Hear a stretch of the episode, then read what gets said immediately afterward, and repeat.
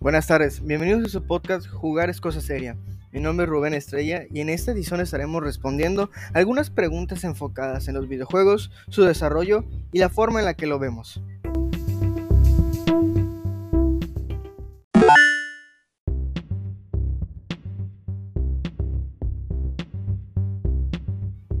Como primera pregunta de esta serie tenemos, como diseñador potencial, ¿se ve a sí mismo como un artista, un ingeniero, un artesano o algo más? ¿Por qué te ves así?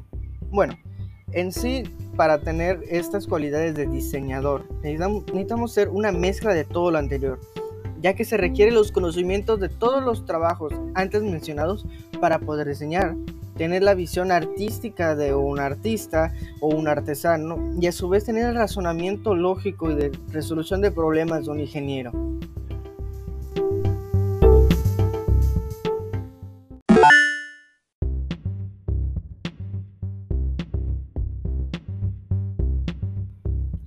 La segunda pregunta es, ¿estás de acuerdo o no con la definición de juego?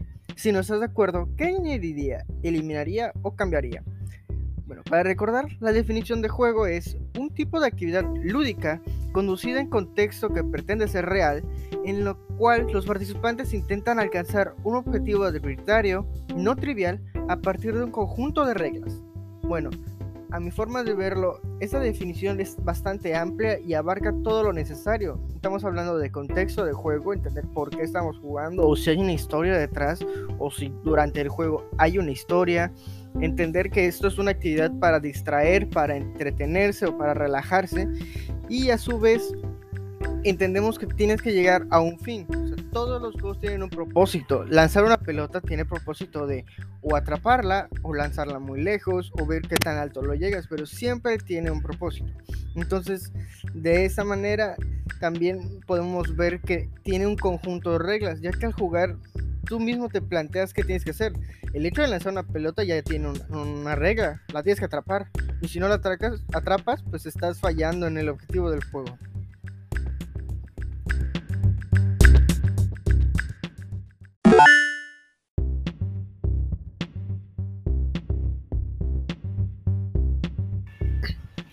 La siguiente pregunta. Hemos definido la jugabilidad estrictamente en términos de retos y acciones, dejando de fuera el mundo del juego o la historia. ¿Crees que esto es apropiado? ¿Por qué o por qué no? Bueno, en forma de verlo, no es apropiado excluir el contexto del juego, ya que permite al jugador tener una mayor inmersión y encontrarse más apegado al juego.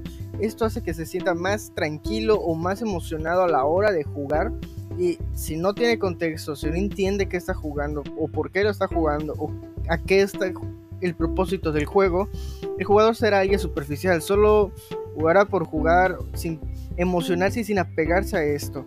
Y hasta cierta forma afecta la forma de jugar y también a lo largo el mismo desarrollo del juego para los demás.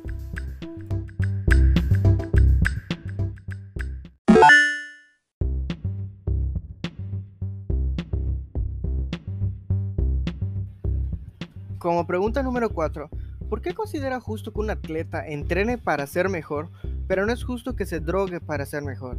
¿Qué dice esto sobre nuestras nociones de justicia? Bueno, no lo vemos justo debido a que tomó una alternativa que le facilitó el desempeño sin mostrar una mejora personal para ello. Deja de ser una demostración de quién es más ágil, rápido o fuerte que el otro y pasa a ser quién se droga más que el otro.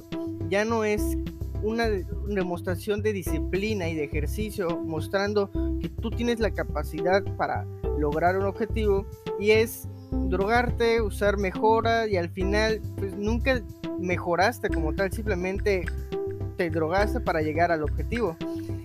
También es injusto ya que si tú tienes acceso a las drogas es una mejora por dinero, o sea, estás pagando para ser mejor, cuando hay gente que no tiene esos recursos y los dejas atrás y a la larga también daña tu, tu organismo, estas drogas, afectando tu propio cuerpo y posiblemente dejándote fuera del juego.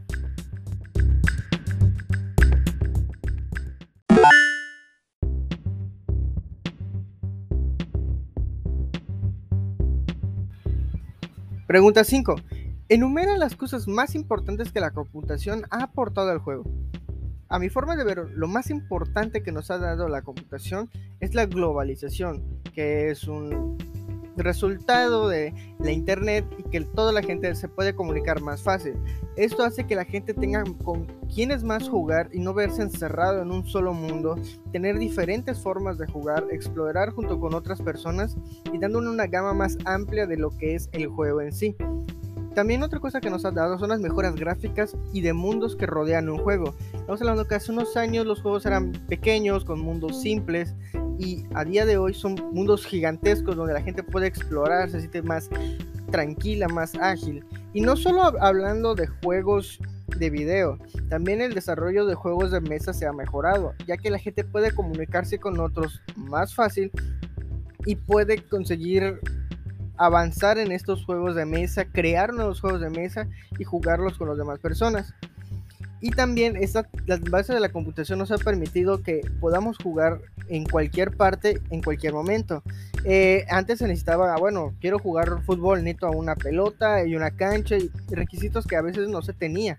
Ahora dices, pero quiero jugar fútbol, pero no quiero salir a jugarlo porque estoy, por ejemplo, en el camión. Bueno, pues puedo jugar desde mi teléfono, algún juego de, descargado, un emulador del mismo y que te permite este, quitarte estas ansias.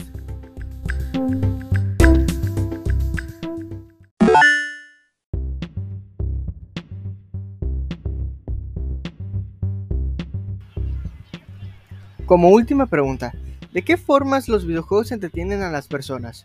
Bueno, los juegos de video, así como las películas, como el teatro, como la literatura, los poemas, distraen a la gente del mundo real, de sus problemas reales. Pueden ser más expresivos, mostrar lo que tienen, o si no tienen esa cualidad, pueden admirar lo que otras personas han hecho, dar su pequeño aporte, visualizarlo, pero el objetivo principal de esto como lo dice la definición, es el ocio, distraerse, perder todos esos problemas que trae y dejarlos de lado durante una hora o dos y así poder relajarse.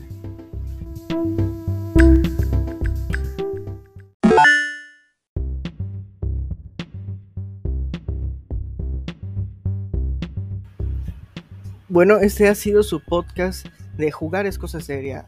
Agradecemos su preferencia y esperamos que tengan un buen día, una buena tarde o buenas noches.